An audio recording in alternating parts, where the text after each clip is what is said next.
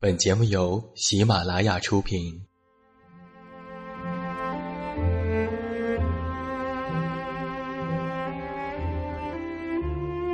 在这个世界上，总有让我们恋恋不舍的事情，比如感情、相遇、离别。那些犹如空气般的戒指，依稀旧梦，光影流年。它们存在于文字当中，无声无息散落在不同的角落。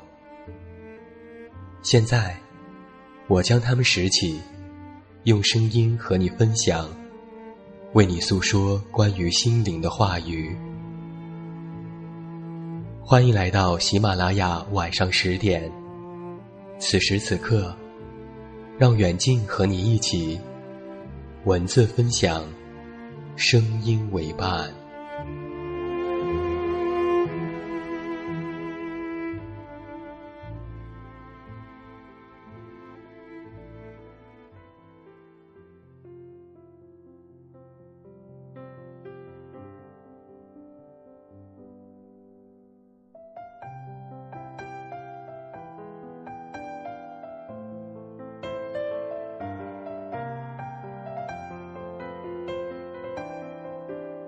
自明天来，以一片好音。各位好，欢迎来到喜马拉雅晚上十点生活情感节目。我依然是你们的老朋友，这么远那么近。现在在中国北京，向每一位我们的听众朋友们致以问候。欢迎来收听我们今天晚上的节目。那不要忘记在收听节目的同时，登录新浪微博搜索我的名字“这么远那么近”，就可以关注我的其他动态。另外，微信添加好友“远近零四幺二”可以查看本档节目电阅，远近是拼音，也期待你的光临。一周的时光又这样溜走了，是从工作当中逃出身来，看到这篇文章才想起，这周好像又忘了给父母打电话。只是几近深夜，现在想起，也不能够任性的按下号码。记得有一天，我给母亲打电话，母亲一直半信半疑的问我：“真没事吧？有什么事就说吧，没事我就挂了。”好像是平日里坏事做多了，母亲不信我了一样，有一些悲哀和心酸。但是也只能怪自己，平时给家人打电话实在是时间太不够了，常常想起和父母为伴的日子。是一件多么奢侈而幸福的事情。在今天晚上的节目当中，我们的策划点点给你带来的这篇文章，题目叫做《成千上万个路口，总有一个人要先走》。上周是点点看到他的师弟写下的关于亲情的文章，那这周呢，是远近我自己推荐了我的朋友，也是青年作家周鸿祥写下的这篇文章。两篇文章都是关于亲情，只是最浓的温情都抵不过一声再见。终究要分别，唯有不自悔。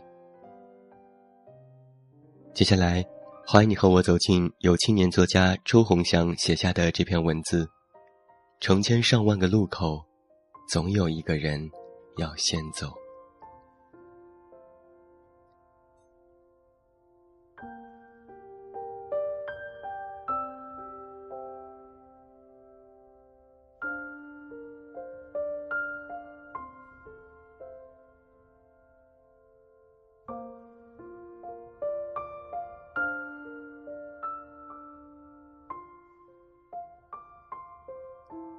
第一次真正意义上的离家是在十八岁。那个时候，母亲四十二岁，父亲四十四岁。我们三个人坐飞机去学校，没有直接到湖南，而是中转了桂林逗留。那年我带了两个大大的行李箱，实则母亲拖一个，父亲拖一个。我们夜里游桂林城。第二天去了阳朔，在幽静的青山间骑自行车。父亲拖着母亲，跟在我的后面。他们一边看山，一边大笑。那是我们三个第一次一起旅行，没想到也是最后一次。我抵达学校后，他们回程的路上，就此分道扬镳。他们没有告诉我，便自行决定了。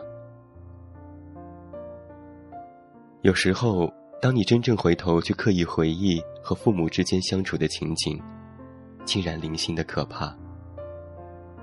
你找不到一个可以穿梭时钟的线索，只能停留在一些碰撞过你心灵的事件上。实则说出口，也不抵半盏茶的时间。大学的那些年，我很少给家里打电话。有时候觉得自己好像是个完全隔离开来的个体，有了新的朋友圈，新的世界。新的生活，好像自己是个大人一样，可以完全照顾自己。竟然有时还会忘记父母的生日。也是从那个时候开始，父亲和母亲总是交替和我说着同样的事，而我又显得不耐烦。久而久之，我们的电话越来越少，逢年过节回家的陪伴。超不过两个月，又匆匆的离开。不愿意回家，很多时候是不愿意想起不开心的事情，而从来没有想过，一个家也有很多开心的事情。从小到大，家是热闹的，即使有父母的争吵，玩伴的打闹。亲戚间的不欢而散，但是大部分时间，大家还是其乐融融的相聚在一起。那时候，老人还没有走，小孩还没有长大，我和妹妹还可以坐在外婆身边看她织毛衣。春节也可以问爷爷拿到压岁钱。烟花虽然只要五毛一把。但是可以绽放的很绚烂。餐桌上虽然都是平常饭餐，但是可以吃的很欢快。你一杯，我一瓶，觥筹交错，阖家齐欢。而后来呢？爷爷去世的那年，我蹲在火盆前安静的哭，哭不出声来。只有默默烧纸，嘴里念叨一些话，好像他能听见，又好像他听不见。就在爷爷去世的前一天，我爱和他说起要去上海签售的事情。他在病床上拉着我的手问我：“去上海的钱够不够？”就在第二天，他就这样。默默的离开了。那一年的春节，所有的人都很沉默。父亲坐在沙发上抽烟，一句话也没有说。饭桌上放着一个空碗，让爷爷先吃。外面的鞭炮格外喜庆，而我们却一点也笑不出来。爷爷去世的第二年，我接到母亲的电话，在那头泣不成声。他说外婆患了癌，不知道还剩下多少时间。当时我只感觉到双手在颤抖，却说不出一句话来。外婆比医生预期的时间要晚很多。我坐在她旁边。和她说小话，她的声音变得很轻，但是依旧温和而慈祥。那段时间，母亲身体不好，舅舅忙于工作，外公动作缓慢，外婆常常饿着肚子，说不出话。他吃不下东西，一直吐，辗转难眠。浑身上下疼痛，看着他，我心里格外的难受，背过身哭过几次。他说：“是不是外婆躺在床上臭了？大家都不来看我了。”那年我大四，基本没有上课。回了家，陪在外婆旁边，尽量和她多说话。我只是很想多听听她的声音，多看看她的样子，好怕本事就再也看不到了。外婆离开的那天早上，我亲眼看见她翻来覆去的叫唤。我打电话给母亲和舅舅，等他们赶到的时候，外婆已经晕过去了。一群人把她从九楼抬下来，用轮椅推往医院，在 ICU 躺了一整天。医生只是摇头，直到最后拔管，所有人在走廊哭成了一片。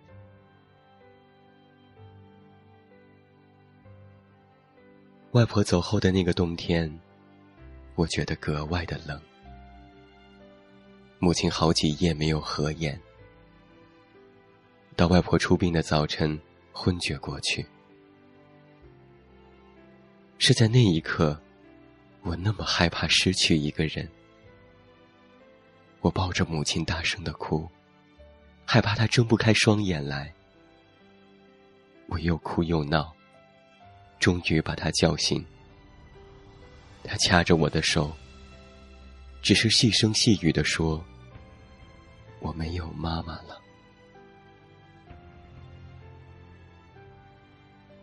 那年母亲四十六岁，却像一个孩子一样失魂落魄。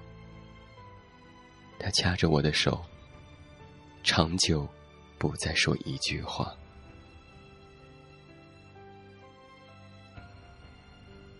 在从火葬场回城的路上，我突然想起某一年夏天，外婆躺在床上给我扇蒲扇的情景。她说蚊子多，天气热，扇一扇就睡着了。那年的天台上种着很多花草，有蔷薇，有海棠，有百合，有仙人球和仙人掌。清晨，总是有绵延不断的蝉鸣。晃悠悠的阳光把我照醒。外婆煮的白粥盛上一碗，恬静而又惬意。外婆一走，过年过节都不成的样子。外公总是一个人静静的待在新屋，故意要和所有人避开。舅舅总是很难有假期，除夕夜也在工厂。姨婆姨公凑在一起，人也越来越少。空荡荡的房子里，好像所有人都在忙活，也好像所有人都没有聚在一起，好好的说过话。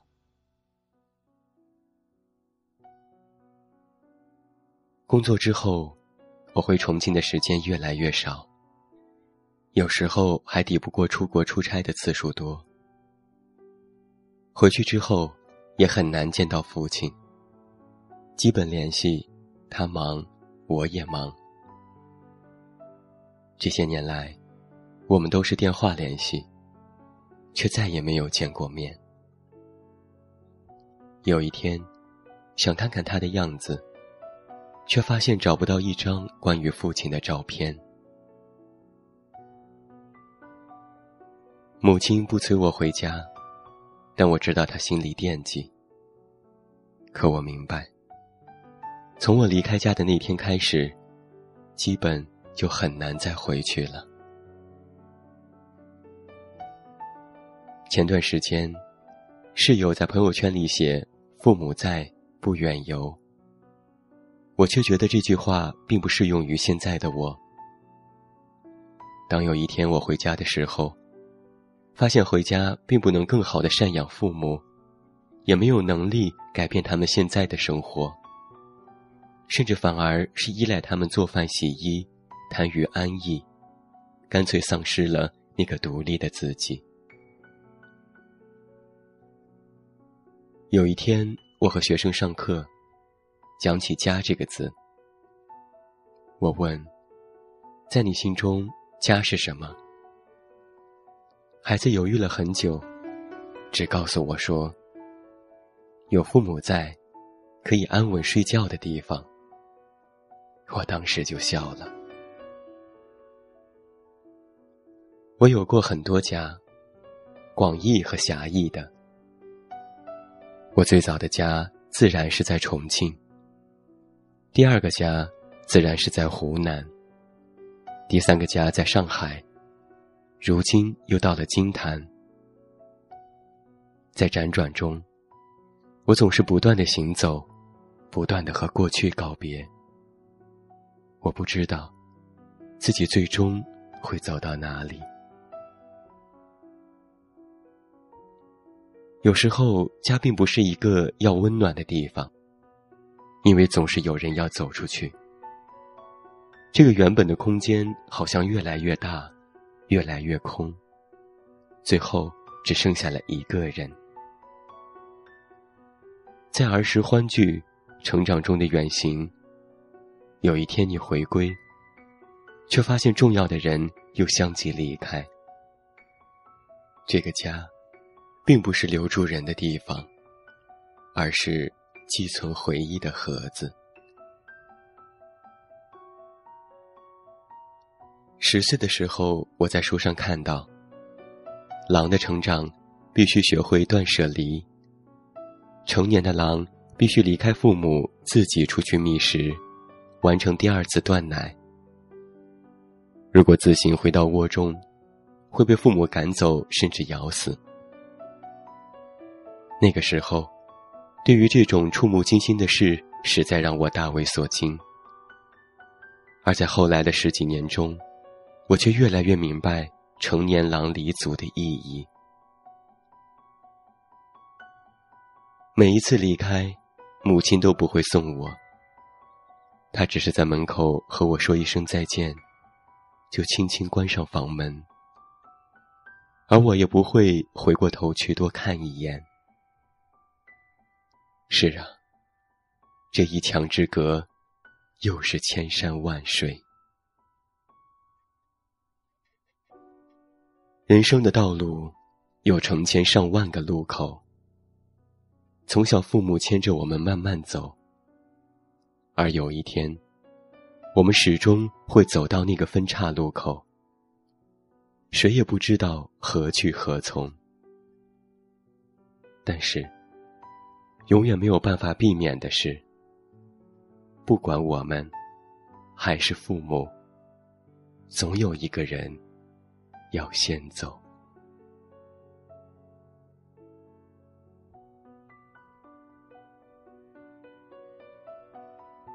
这就是在今天晚上的节目当中，由我们的策划点点和远近为你带来的，由青年作家周鸿祥为你写下的这篇文章。成千上万个路口，总有一个人要先走。读罢全文，我发现印象最深的，竟然是文中的这句话。当我有一天回家的时候，发现回家并不能更好的赡养父母，也没有能力改变他们现在的生活，甚至是依赖他们做饭洗衣，贪于安逸，干脆丧失了那个独立的自己。这句话真真的是说到了我的心坎儿里，说出了很多残酷的现实。人生有成千上万个路口，在每一个分岔路口。我们都会和一些人作别，和一些人重逢。在离别的时候，不后悔曾经没有做过的事；在重逢的时候，安静的对他们说一声“好久不见”。把握住我们身边的人事，珍惜我们难得的亲情、友情和爱情。成千上万个路口，总有一个人要先走。家是我们的港湾。只是我们一直都在成长的路上，心里有一份惦念，常常想起，也许也就足够了。好了，今天晚上喜马拉雅晚上十点生活情感节目到这儿就要和你说声再见了。远近要代表我们的策划点点和后期思思，再次感谢每一位听友的收听。别忘了在节目结束之后登录新浪微博搜索我的名字，这么远那么近，关注我的其他动态。另外，微信添加好友远近零四幺二，可以查看本档节目订阅。远近是拼音，也期待你的光临。祝你晚安。有一个好梦，还是那句老话，我是这么远那么近，你知道该怎么找到我？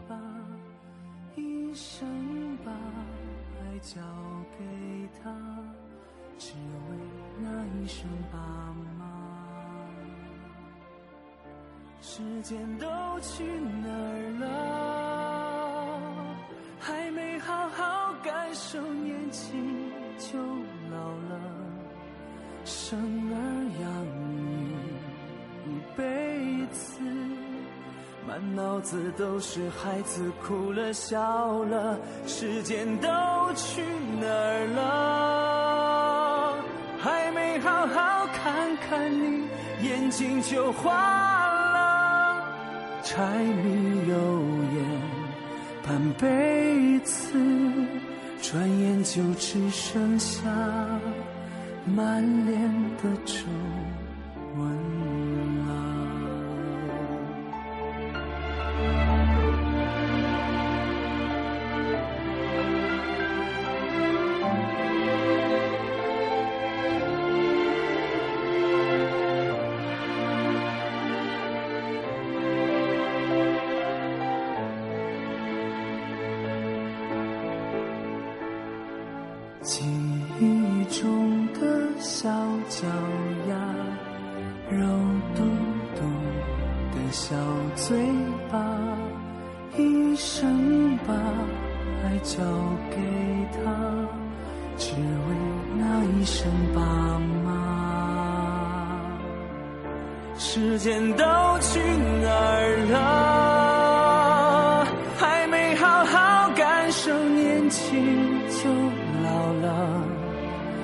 生儿养女一辈子，满脑子都是孩子哭了笑了。时间都去哪儿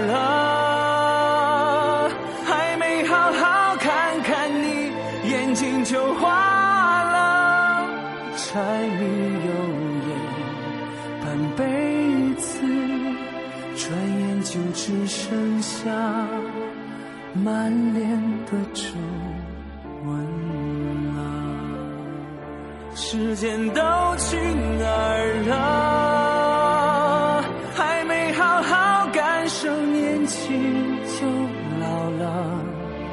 生儿养女一辈子满脑子都是孩子哭了笑了时间都去哪儿了？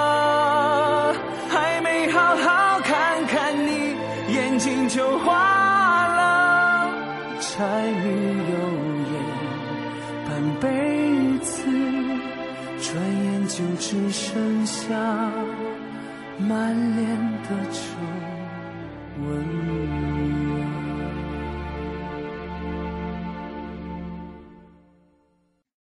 喜马拉雅，听我想听。